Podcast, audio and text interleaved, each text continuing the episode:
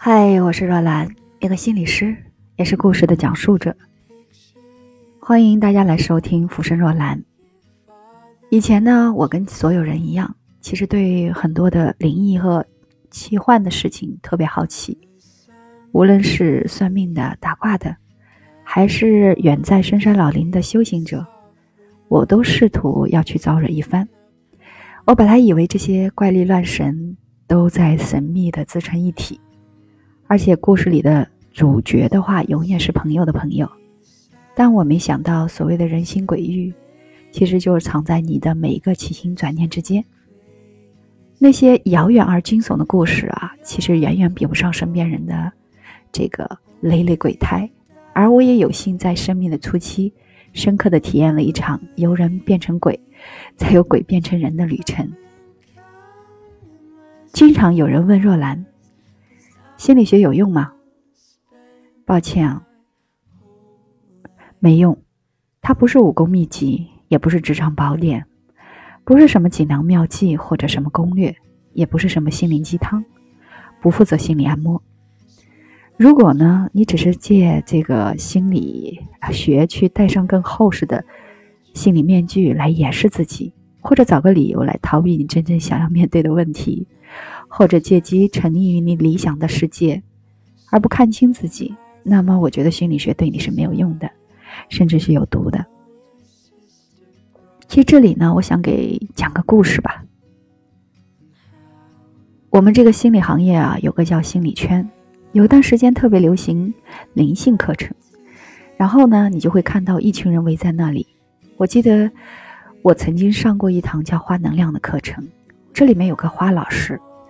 他呢就会挨个的走到每个人面前，做出一系列匪夷所思的行为举止，比如说，拿起一个女生面前的玫瑰花，猛然的摔在地上，在花瓣四散的刹那间呢，大声吼叫：“不要再披着你奶奶的外衣了！”哎，瞬间呢，那个被呵斥的女生呢，当场泪流满面，哭得梨花带雨的，很多人呢也很惊讶，这是为什么呢？原来呢，这个女生的奶奶已经过世了，但是她还是以奶奶的行为准则对抗着生活，过得辛苦。而这种直指人心的方式呢，就令很多啊第一次参与的人呢眼界大开，大家都在啧啧称奇，哎，这是怎么回事儿？但实际上呢，这花老师怎么就会知道他奶奶过世的呢？而且现场。数十个人逐一轮过，各有不同的这个处境和际遇。这个花老师啊，也用各种手法对待那些花儿，大部分都能产生惊艳的效果。我呢，也在其中，在这个过程里不由得惊叹。但我完全是为了不同的观感。我其实在这个里面是看到了一个机警到极点的人精，而且呢，我觉得只有同类才能感受到那微妙的蛛丝马迹。这个花老师就像我童年的玩伴，我们在共同的房子里一起玩着游戏。他呢所熟悉的我也很清楚，就比如那个披着奶奶外衣的女生，好像你在目测之下呢，她的言行举止呢带着一股老人僵硬的姿态，那一定是原生家庭遗毒所致。那你要稍微去做一下心理分析和推演。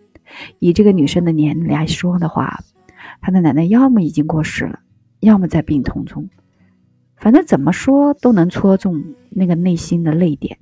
即便没说中的话，披着你奶奶的外衣，这个比喻无论放在任何场景下都不会错。哪个女性没有被传统思想左右过？这时候唯一需要表演的就是断鹤的气势，加上玫瑰花瓣四散的场景配合。心理操纵者就能瞬间将这个论断置于一个极致的状态。是的，生活中的不如意啊，大部分来源于此。只要你解决了他的一切难题呢，将迎刃而解。这正是所有人内心真正的期待。我不快乐，并不是因为自己的所作所为，而是因为某个神秘的结没有被解开。我找到了一个什么？一个原因，所以我把这个所有的问题放在这个原因上。你看，现在被老师看出来了，太棒了，太准了。那老师，你就告诉我该怎么办吧。如果这个时候老师说：“嗯，随后给你个建议，你去自我成长吧，或者跟朋友多待一些，啊，把你的生命活力换起来，或者你去旅游，你去逃开现实中的一切，既无责任也无负担。如果这个时候你去了，哎，自然有说法，心灵被洗涤了。如果没去成，那也是你自己没有勇气。老师说的没错。”所以这类课程的效果几乎啊，全部依赖这个老师的控场能力、氛围的塑造，还有在这个场域中的灵机一动。而最精妙的收场，莫过于最后那个呵斥声，那个似乎只对你一人发出的呵斥声。所以，听到这里，我相信你已经有了一些内心的启启迪吧。那当然，有人问若兰心理老师。你能够解决我的一切心理问题吗？我想告诉大家，心理学不是万能药，它就是一门可以用来去解剖自己、觉察自我、还原真相，进而你可以去抵御人心操纵的技术。它可以帮你去分辨各种人的心念放出来的钩子，帮你去抵御那些不同的机构放出来的消费的钩子。来避免你成为猎物，所以当有人问若兰，心理老师啊，哎，你能帮我解决一切心理问题吗？我想告诉大家，心理学不是万灵药，其实它就是一门用来剖析自我，啊，觉知自我，还原一些真相的。它可以帮助你抵御很多人心的操纵的技术，可以帮你去分辨很多人放出来的那个心念的钩子，让你避免成为别人的猎物。假如心理学的本意是真的可以释怀解惑，但是如果他反向操作的话，也一定可以谋利害人的，无所不能。其实，在我们这个行业啊，我曾经啊，之前你看，我们也听到过一些新闻，一些高知的女性或者高知的一些，就是受过很多高层教育的人。那去上一些相当昂贵的一些课程，啊，所谓的什么啊教练技术啊啊，动辄五万十万的，那这样的课程上了以后呢，记得有一个新闻说是，当时啊那个啊女性是一个成功女性，上完以后呢，这个内心极度不安，出现崩溃，哎，这就是为什么呢？其实因为。有很多这个人啊，他放出了这个什么，你内心欲望的钩子。那这个成功的女女性啊，职业者啊，创业者也好，这个这个成功的女性，她呢，当她成功了，她就追求了啊，我们说物质的层面的需要被满足了以后，他就会考虑去追求我们在心理层面的这个归属或者需求。那当这个机构放出哎技术教练技术，那有一些啊他们的这个方式呢，这个钩子呢，其实就是去挖掘你内心的那个潜意识里面的一些欲望，嗯，没有被满足的曾经的一些匮乏。那他在这个过程里就运用了很多的心理技术，这个心理技术就会操纵你内心，嗯，那。这个女性呢，在这个过程中呢，就被这个操纵的技术呢所伤害。因为当你去挖掘了内心最深的一些匮乏、创伤和疼，那这些东西放出来以后，如果没有得到一个很专业的人去做什么，做清理、做辅导，啊，做转化，那你有很可能呢，就会在这个过程里深陷泥潭。啊，你很难去拔出来。那那个啊，刚刚讲的这个新闻其实就是这样的案例那当这个女生参加完结束以后，这个课程，那她就会什么？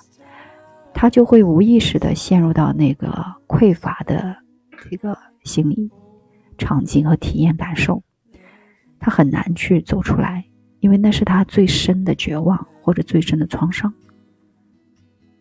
是不受个人意志所控制的，那这个时候就会出现问题。嗯，这就是为什么啊，若兰认为啊，这个心理学呢，它如果啊，你失去了它的本意，不是用来啊去做正向的疗愈、去解惑、去引导啊，引导我们每个人去啊觉知自我。去用自己的能量去什么？去分辨自己的这个欲望、认知啊行为，反向操作的话，它就会害人。所以，当我们不觉的时候，我们去求知，就会带来所知障，他就没有办法去对自身有一个觉察。我们其实遇到的很多人和朋友，都掌握了一些贴标签的方法论。比如说，有一些人刚初入进入我们的心理学行业呢，他就会利用自己学到的知识，开始粗暴的分类，来处理这个复杂的现实世界。不过，这个过程也包括我自己啊。我刚开始进入的时候，也会在自己内心无力的时候啊，下意识的做很多的标签，下意识的去求邪问道，希望呢，这个冥冥之中有股神秘的力量。来替自己决定命运中的取舍和选择，所以这个时候的这个心理学就好像是中医说“是药三分毒”啊，我觉得这个也适用在心理学上。心理学其实也是一门什么毒药，有时候呢，你可以用它以毒攻毒啊，它有见血封喉的能量啊，它可以去啊去疗愈你。但有时候它也会是一个什么，一个很毒的毒方，啊，让你在这个过程里嘛，越陷越深，啊，深受其害。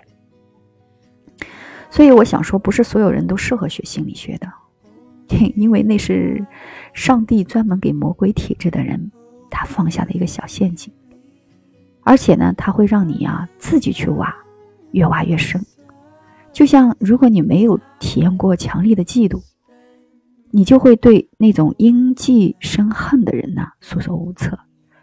如果你没有经历过长时间的辗转难眠，你就完全不能理解或者明白，抑郁致死是一种什么样的心绪。